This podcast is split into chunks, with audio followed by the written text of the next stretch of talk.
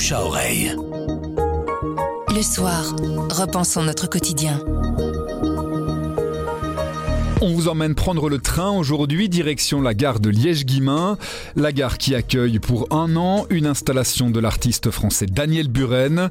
C'est beau, c'est gratuit et c'est le point de vue de Jean-Marie Winantz du service culture. Je m'appelle Pierre Fagnard et vous écoutez le bouche à oreille du soir.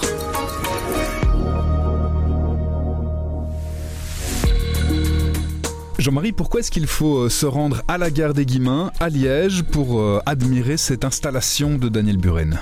Ben, il y a des tas de raisons pour lesquelles on peut aller à la gare de Liège-Guimain. D'abord pour prendre le train, évidemment, mais aussi pendant un an pour y découvrir cette installation qui est tout à fait étonnante parce que la gare en elle-même est déjà une sorte de, de monument contemporain. On le sait puisque elle a été confiée à Santiago Calatrava, un grand architecte qui a totalement repensé cette gare, qui, il faut bien le dire, était assez moche par le passé. Il en a fait quelque chose de très très beau, que tous les voyageurs qui passent par hasard s'amusent à photographier, etc.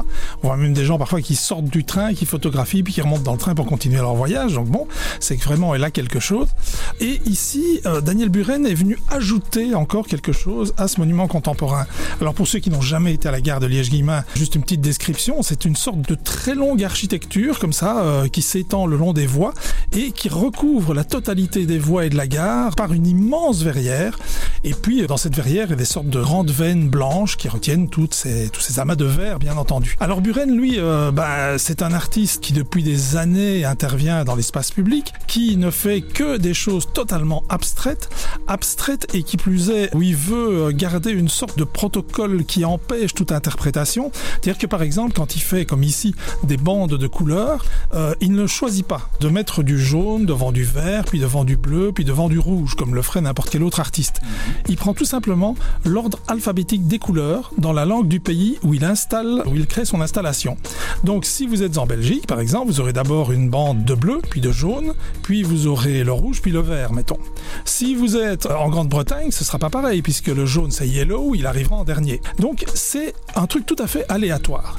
Ce qui n'est pas aléatoire, c'est les matériaux qu'il choisit. Et dans ce cas-ci, comme il l'a fait déjà à d'autres endroits, il joue avec la lumière et avec la transparence, et donc avec les couleurs. Alors qu'est-ce qu'il fait? Il va tout simplement poser de grandes bandes de couleurs sur cette verrière de manière très organisée. C'est une chose qu'il avait déjà faite, notamment à la Fondation Louis Vuitton. On s'en souvient, on avait vu partout dans le monde des photos de la Fondation Louis Vuitton avec ces, ces grands carrés de couleurs euh, sur la toiture. Euh, il l'avait fait aussi dans d'autres endroits, au Guggenheim, à New York, de manière plus réduite. Il l'a fait dans différentes euh, d'art, etc. Mais c'est à peu près la première fois qu'il le fait dans un espace totalement public. Et ça change quand même tout. Parce que la Fondation Louis Vuitton, le problème, c'est que c'est très joli de l'extérieur. C'est vrai, quand on voyait ces masses de couleurs, c'est très beau. Mais en fait, c'est à l'intérieur que c'est vraiment intéressant. Parce que là, vous avez le soleil ou la lumière extérieure qui vient, qui traverse et qui fait des flaques de couleurs partout. Évidemment, la Fondation Louis Vuitton, il fallait payer son ticket d'entrée pour pouvoir y aller. Tandis que la gare des Guillemins, eh, vous avez même pas besoin de prendre un ticket de train, vous pouvez juste rentrer, euh, vous promener, et là, ça vaut vraiment la peine.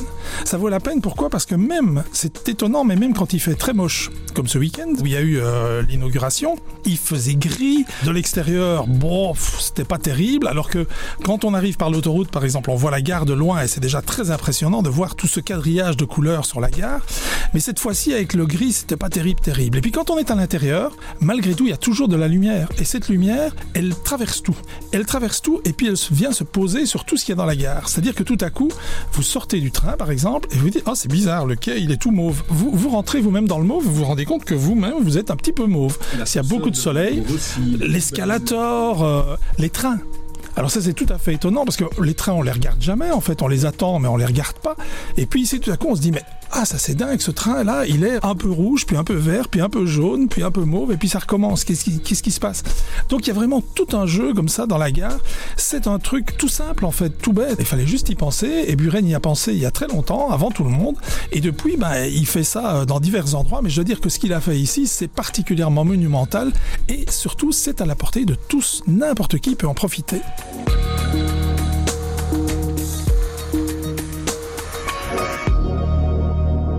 Le bouche à oreille, c'est un avis, une inspiration, une recommandation. C'est livré par un membre de la rédaction du soir.